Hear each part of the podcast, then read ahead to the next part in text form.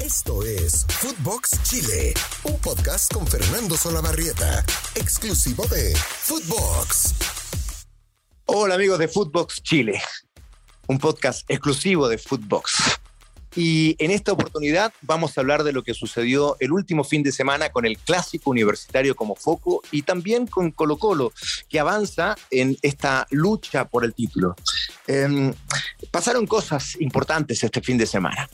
Y, claro, eh, la, atención estuvo obviamente en lo que sucedía en Rancagua, con la Universidad Católica y la Universidad de Chile. Segundo clásico universitario que se juega por los puntos fuera de Santiago. El primero ocurrió en Coquimbo hace una década.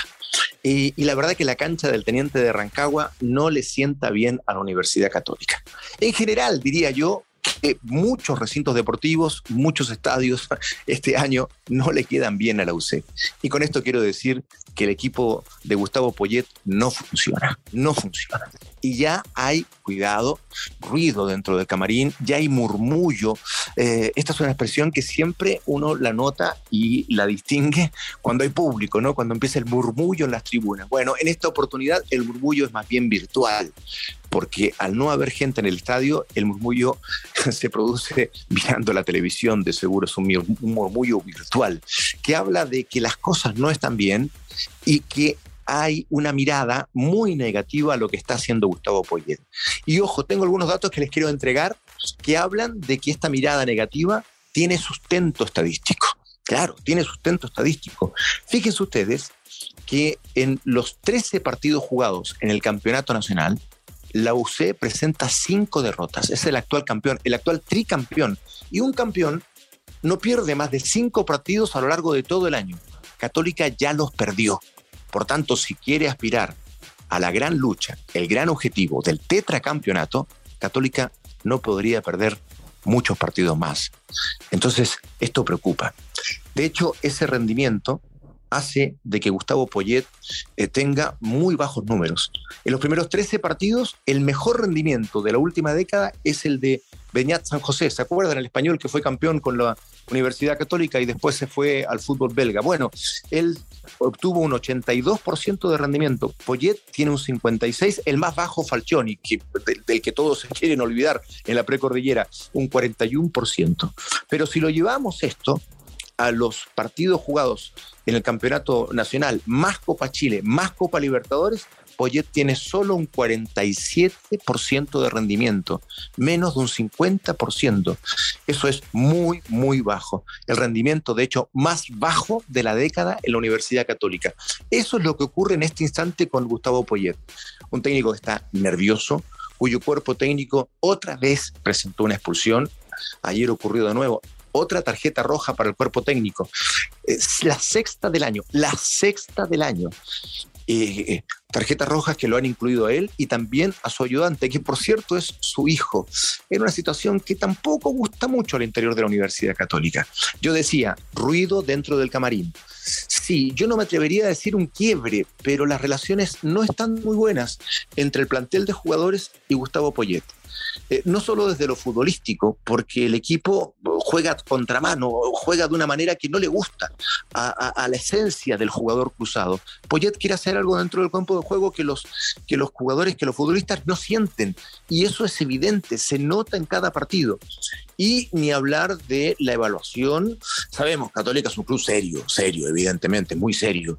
Eh, y, no va a sacar un técnico eh, después de 13 partidos jugados en el campeonato, un poco más de 20 a lo largo del año. No, no lo va a sacar, es un hecho que no. Eh, todo el proyecto de Jugasic se basa en la estabilidad. Borjugasic, el gerente deportivo. Y Juan Tagle, el presidente, respalda todo lo que hace Borjugasic. Por tanto, veo muy difícil que Poyet eh, sea sacado de su cargo hoy. Ojo con esto, hoy. Pero si esto sigue como hasta ahora, es muy probable que después de mucho, mucho tiempo un técnico en la Universidad Católica no termine su contrato. Pero bueno, eh, nadie busca eh, que, ah, que, otra persona se quede sin trabajo, no hablo de eso, pero la evaluación que hasta ahora presenta Gustavo Poyet es una mala evaluación.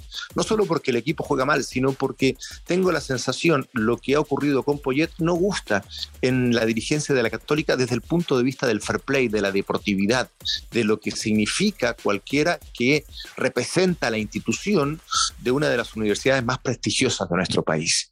Eh, y bueno, de otro del otro lado, del otro lado, estuvo una U sólida, contundente, con Esteban Valencia, cuidado, Esteban Valencia, ocho partidos jugados, 75% de rendimiento, no alcanzado por ninguno de los técnicos que han firmado un contrato en la U en el último tiempo.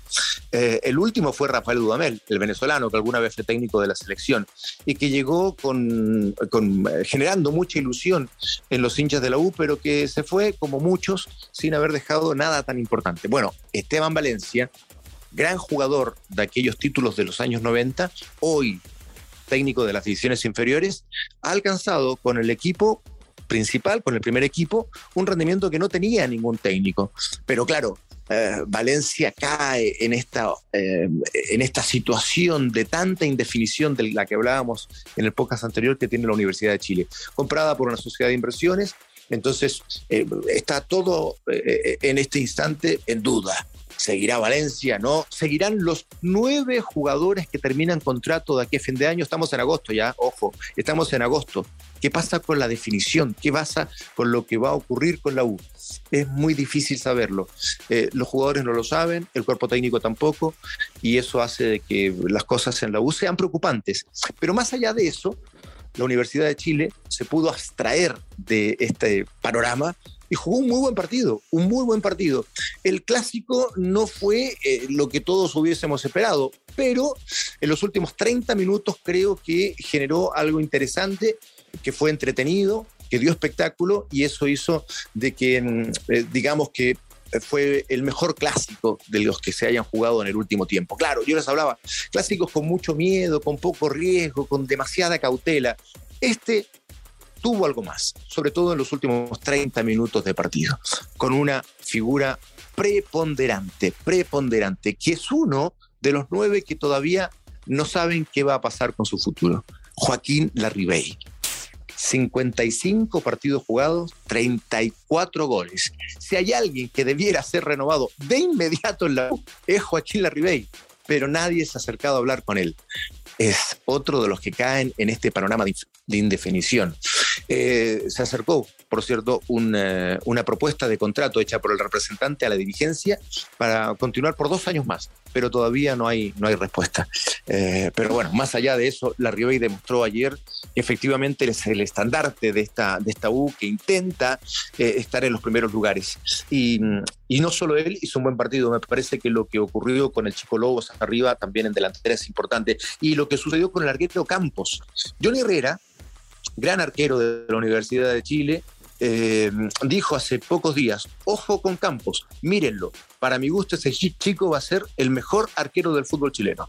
Bueno, está lejos de eso todavía, por supuesto, pero el encuentro que hizo frente a la Católica con personalidad, con buenas intervenciones, me parece que hablan de un gran proyecto en la U bajo los tres palos. Eh, después, orden y mediocampo. La U le ganó el partido a la Universidad Católica con, con un mediocampo que supo sacarle la pelota y hacerle daño a la UC. Puso cuatro mediocampistas, Esteban Valencia, sacó a uno de los delanteros y me parece que fue un punto clave para ganarle a esta UC que deambula dentro del campo de juego, deambula, no, no, no es el equipo que habíamos visto, no tiene el vértigo que tenía con Ariel Holland, no tiene el orden que tenía con Beñat José, eh, no tiene la frescura que tenía con Quinteros y, todo eso es, es evidente, es evidente. Las cosas tienen que cambiar y mucho en la Universidad Católica si quiere aspirar al tetracampeonato. Todavía está arriba en la tabla de posiciones, es cierto, pero, pero es, es un, cuadro que no, no, no ofrece respuestas, no, no ofrece libreto. Cuesta saber a qué juega la UC. Y yo creo que es por lo que les comentaba hace un ratito, porque Poyet quiere imponer una idea que los jugadores no sienten, no sienten. Entonces, lo que ocurre en, la cancha es que uh, parece un híbrido, un híbrido, no, no, no sabe uno muy bien a qué juega la UC. A diferencia de la U, que si bien eh, eh, tiene un juego no muy vistoso, por lo menos hay una idea allí de, qué es lo que quiere. y, se nota, hay un libreto aprendido, hay algo que está allí eh, que debiera empezar a florecer. Evidentemente, todavía la 1 tiene un gran vuelo, buen vuelo futbolístico, digo, pero, pero se ve más o menos a qué es lo que, qué es lo que juega. Y eso siempre es importante, cosa que no había sucedido en el, en el último tiempo en la U. Eso en tanto del clásico universitario, que deja las sonrisas azules después de mucho tiempo la U gana un clásico, Católica no perdida desde el año 2018 un clásico, precisamente frente a la U, en aquel partido donde hizo un gol Soteldo y otro más, parecen ya la prehistoria de lo que fue la Universidad de Chile hace unos años, o sea, eh, jugadores que casi la gente ni recuerda. Digo esto para señalar que hacía mucho, mucho tiempo que la U no ganaba un clásico. Y lo mismo, no ocurría esto cuando, eh, en el caso de Católica, eh, porque había venido muy bien en los últimos años, era eh, el, equipo que realmente destacaba en el fútbol chileno y eso se acabó.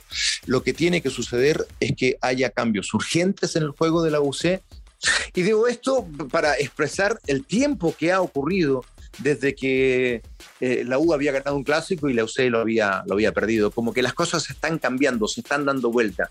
Eh, muchos problemas para Poyet en la UC, panorama ciertamente de indefinición, pero con luces futbolísticas que aparecen en la U, me parece que son las dos conclusiones de este superclásico. Y de Colo Colo, bueno, de Colo Colo ya hablaremos. Remonta un partido frente a Melipilla, Quinteros otra vez está por la buena senda y en Colo Colo las cosas están muchísimo mejor que el año pasado. El atributo año que recién terminó, donde Colo Colo estuvo a punto de descender. Las cosas han cambiado. Y lo último, en la tabla de posiciones, Unión La Calera arriba.